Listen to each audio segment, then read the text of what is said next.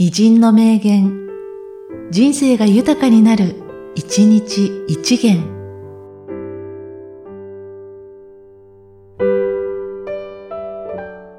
4月25日、西本幸雄。イワシも大群となると力が出る。みんなが心底から力を合わせることによって何かが可能になるんや。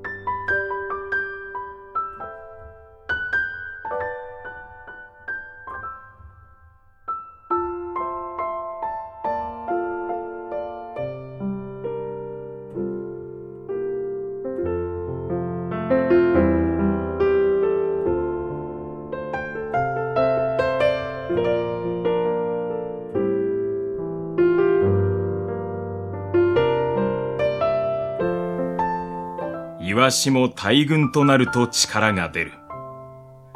みんなが心底から力を合わせることによって何かが可能になるんや。